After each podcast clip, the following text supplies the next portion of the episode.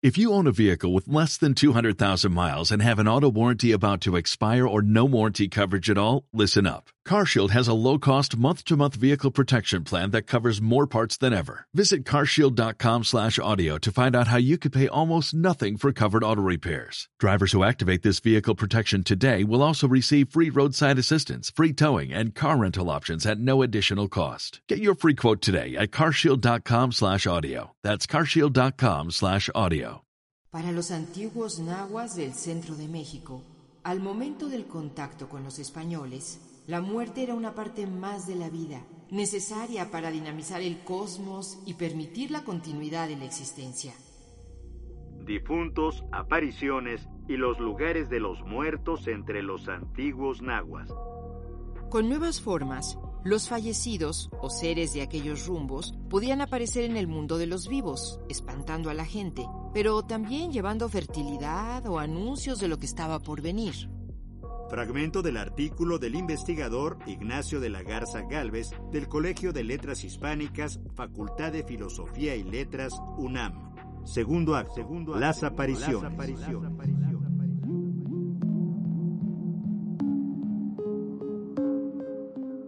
Todo lo que pasaba en el mundo ocurría por la voluntad y acción de los dioses. Sin embargo, ellos daban señales de lo que estaría por suceder, sobre todo por medio de los llamados Tetzahuitl.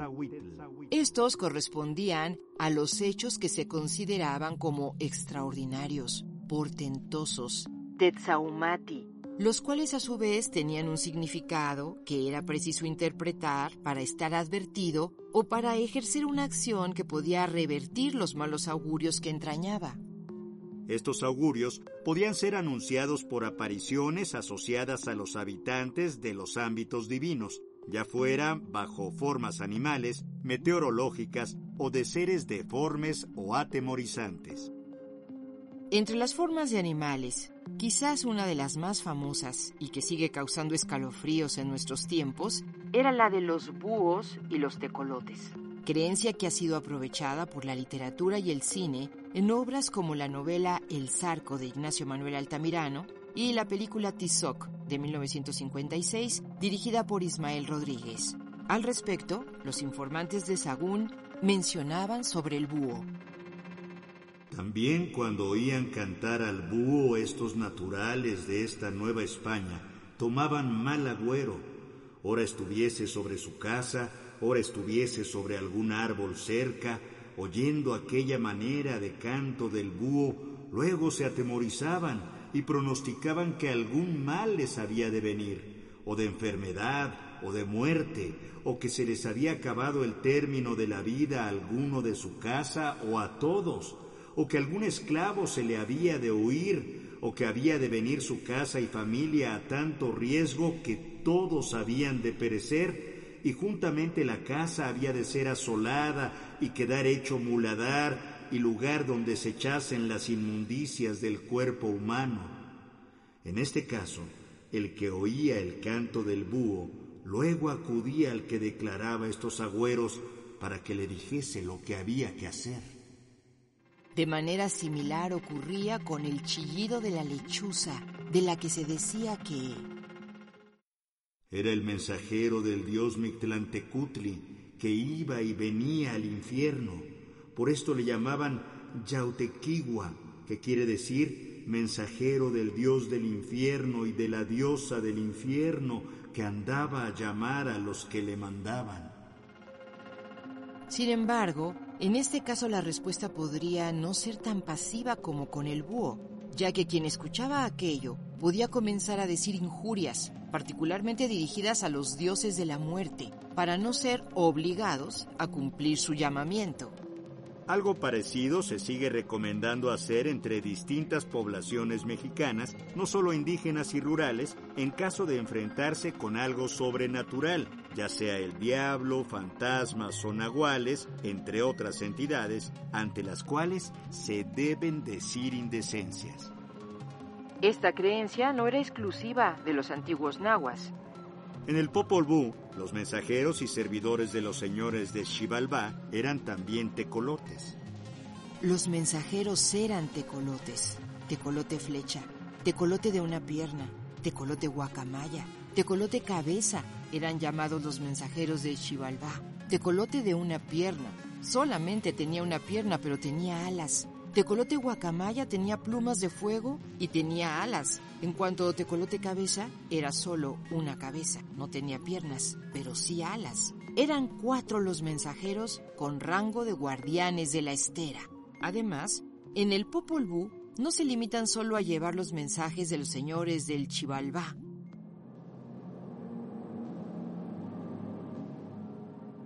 Se les ordenó eliminar a la princesa Shkik, acto que no consuman, y también custodiaban las flores de sus amos.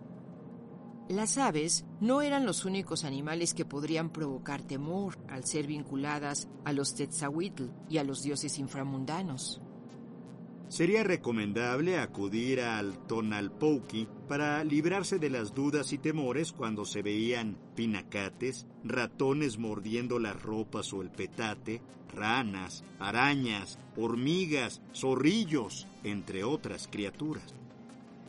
Así como los tecolotes del Popol Vuh tenían características fuera de lo común, también llegaban a presentarse individuos cuyos rasgos se salían de lo ordinario para anunciar eventos por venir. De acuerdo con el dominico Diego Durán, llegó ante Motecuzoma un individuo al que le faltaban las orejas y los dedos pulgares de las manos y de los pies, y pareciéndole no ser hombre humano, le preguntó de dónde era. El sujeto respondió, que era del monte infernal. En las fuentes del siglo XVI es frecuente encontrar por traducción al Mictlán la palabra infierno, aun cuando este concepto no corresponde con la concepción náhuatl. Aquel visitante llevaba la noticia de un cerro redondo que andaba de una parte a otra en medio del mar, es decir, de la llegada de los barcos españoles. Motecuzoma mandó a encarcelar al extraño hombre en tanto verificaba la noticia. Tras corroborar la información, envió por aquel informante, pero este había desaparecido, por lo cual lo consideraron brujo o hechicero. Cabe señalar que previo a la llegada del extraño sin orejas, el Tlatoani mexica ya había vivido la experiencia de gente desapareciendo de sus celdas con adivinos y hechiceros a los que había preguntado sobre los Setzahuitl que había visto. También, de acuerdo con los informantes de Sagún, habían estado apareciendo hombres deformes, personas monstruosas de dos cabezas pero un solo cuerpo que luego desaparecían.